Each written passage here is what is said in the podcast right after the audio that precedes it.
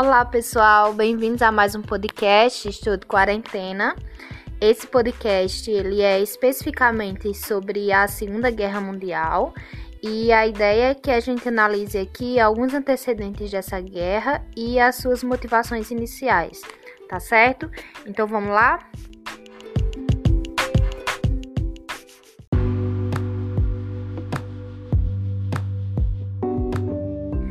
Bem, sabemos aí que a Primeira Guerra Mundial ela durou de 1914 a 1918 e ao final desse conflito as pessoas acreditavam que um, uma guerra de proporções mundiais nunca mais fosse ocorrer.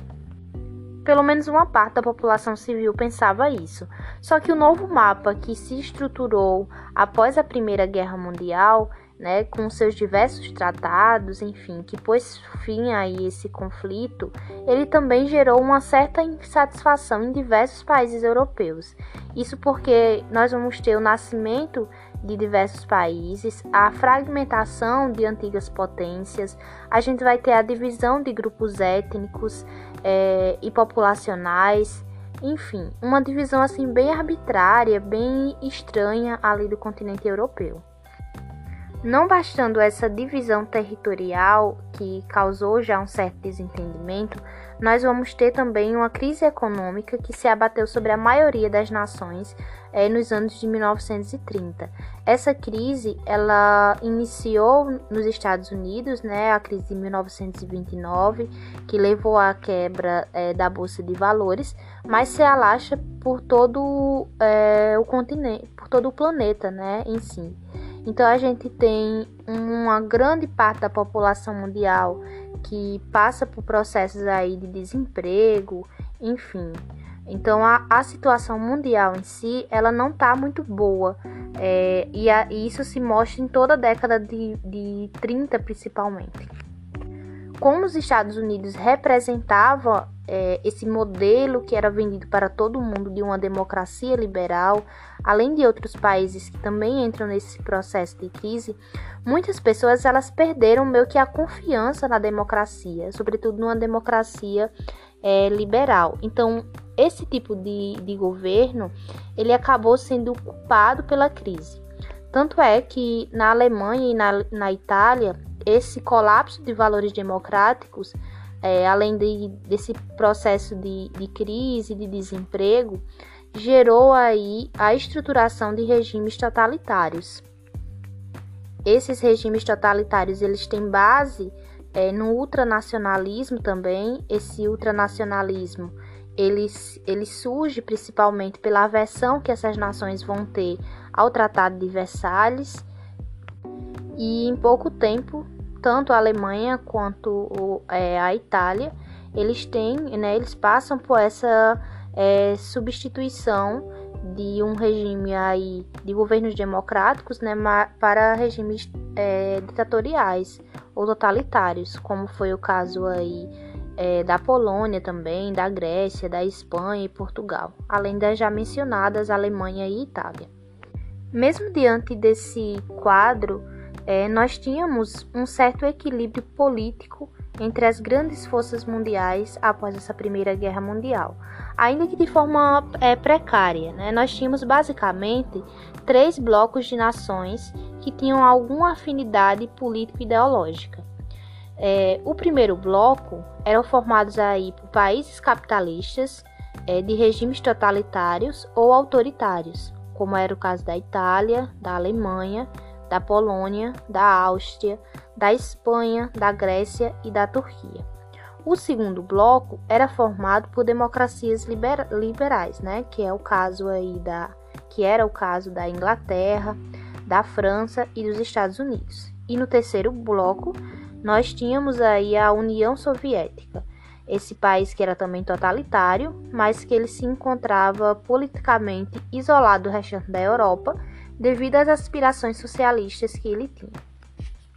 Essas potências, né, muitas vezes preocupadas é, em seus próprios interesses, interesses esses mais imediatos, elas deixavam de lado certas divergências político-ideológicas que as separavam e estabeleciam entre elas é, alguns acordos, sobretudo acordos e pactos de não agressão. Como exemplo disso, nós podemos citar aqui é, acordos assinados aí entre a Inglaterra e a Alemanha nazista, entre a França e a União Soviética stalinista, entre a Alemanha e a Itália, né, que em 1936 eles firmaram uma, um tratado que ficou conhecido como Eixo Romano-Berlim. E também entre alemães e japoneses, que assinaram um pacto chamado Pacto Anticomité, né, que era um acordo no qual é, esses dois países, né, os japoneses e os alemães, eles se dispunham a combater o comunismo.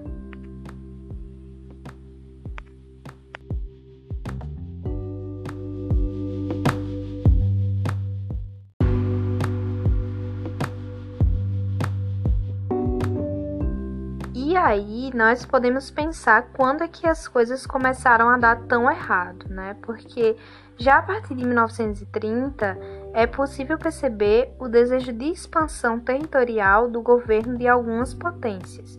E esse desejo de expandir começou a abalar esse precário equilíbrio que existia entre as nações, né, entre esses três blocos.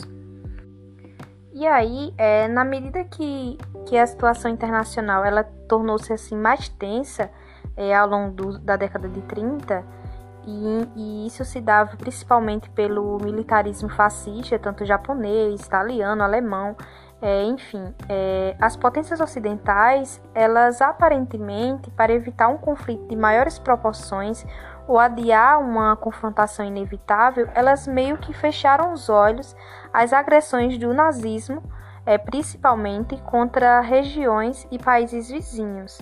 Mas aí não só do nazismo, né? A gente pode é, citar também é, essa política expansionista estando ligada ao Japão ou mesmo à Itália. Vamos ver aí alguns marcos é, que demonstram essa expansão territorial. Bem, nós temos aí a invasão da, Man, é, da Manchúria, é, que era uma região que pertencia à China e foi invadida por tropas japonesas em 1931. Depois nós tivemos a invasão da Etiópia em 1935, dessa vez por tropas italianas. Uh, nós vamos ter também é, a invasão ali da Renânia em 1936. É, essa região da Renânia era uma região que fazia fronteira com a França, com a Bélgica é, e com a Alemanha e ela foi considerada aí uma área é, que deveria ser desmilitarizada, né, pelo Tratado de Tordesilhas, de, pelo Tratado de Versalhes, desculpem.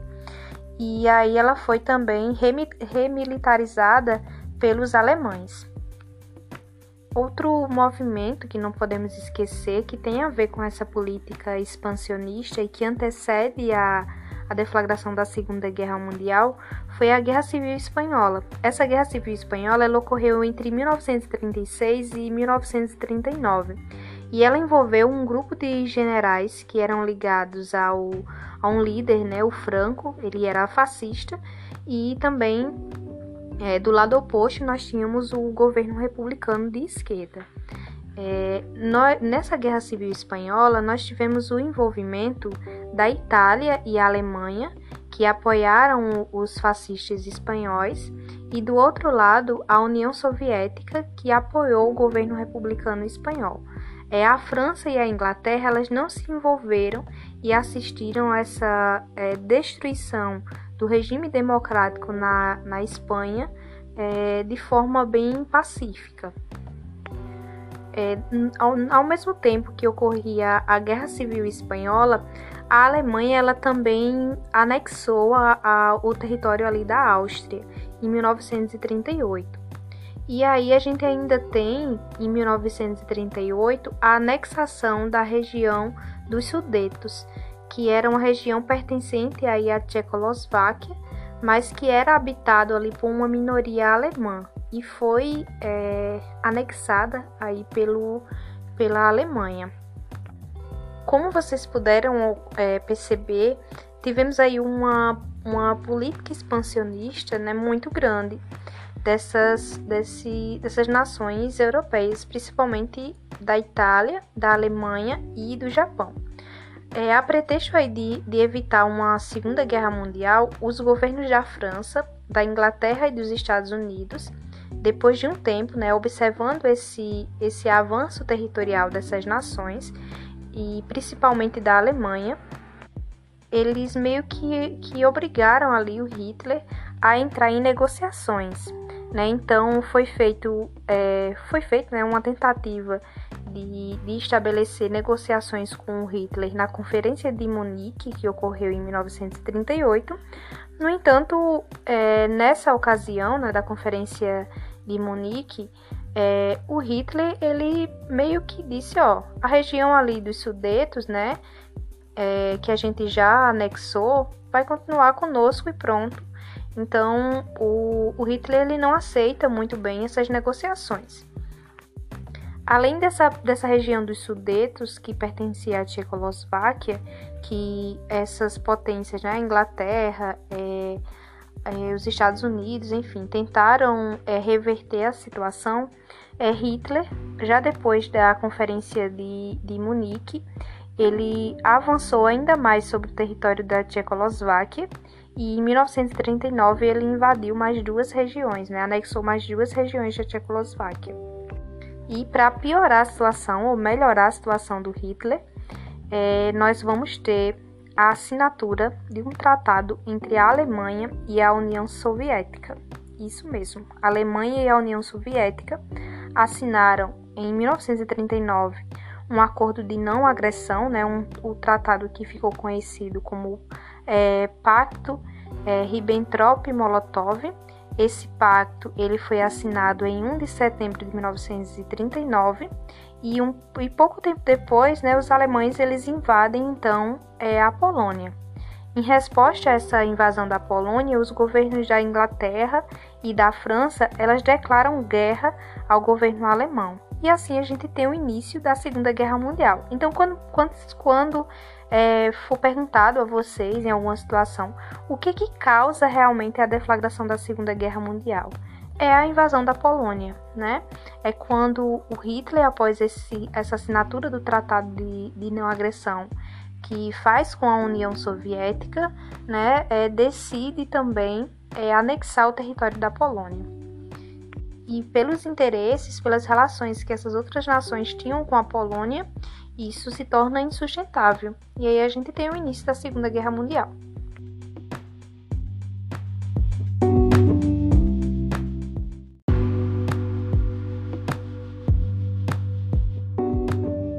E só para concluir esse podcast, eu acho importante é, nós fazermos uma observação, né? Eu fazer aqui uma observação. Porque na Ásia, a guerra ela já tinha começado desde 1937, com a ofensiva dos japoneses sobre o território da China. Então essa guerra que estava ocorrendo lá na Ásia e lá na Europa, elas se tornaram uma só a partir de 1941, que é quando os japoneses eles atacaram a base é, é, aeronaval né, de, de Pearl Harbor, né, essa base norte-americana, que estava situada lá no Havaí, no Pacífico. E aí, depois desse ataque a, a Pearl Harbor, aí a gente tem a declaração de guerra dos Estados Unidos ao Japão, à Alemanha e à Itália, né? E aí é, os japoneses eles se unem é, a essas nações que já estavam em guerra lá na Europa. Dito isto, nós podemos encerrar esse podcast e na próxima aula nós vamos é, tentar compreender as fases da guerra, tá bem? E espero que vocês tenham gostado, que vocês tenham aprendido alguma coisa, porque a intenção era essa. Tá bom? Um abraço e até a próxima!